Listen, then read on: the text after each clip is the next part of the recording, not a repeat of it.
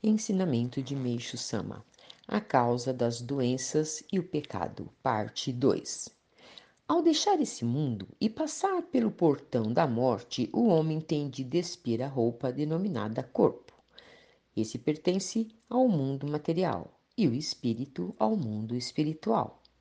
Quando o corpo, devido à doença ou à idade avançada, torna-se imprestável, o espírito abandona-o e vai para o mundo espiritual.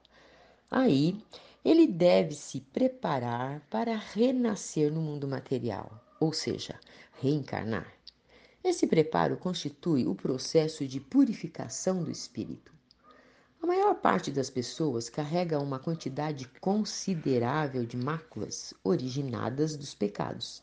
Assim, quando são submetidas ao julgamento do mundo espiritual, feito com absoluta imparcialidade, a maioria acaba caindo no inferno.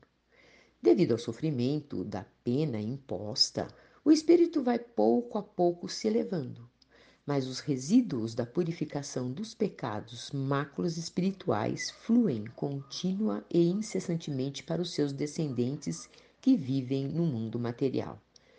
Esse processo é como uma lei redentora, baseada na causa e efeito em que o descendente, resultado da soma de seus antepassados, arca com uma parte dos pecados cometidos por eles. Trata-se de uma lei divina inerente à criação. Por conseguinte, o homem não tem outro recurso senão obedecer a ela.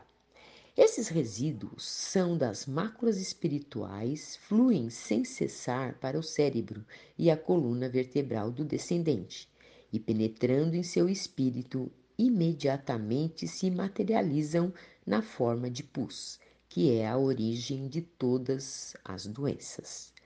Tirado do livro A Verdadeira Saúde.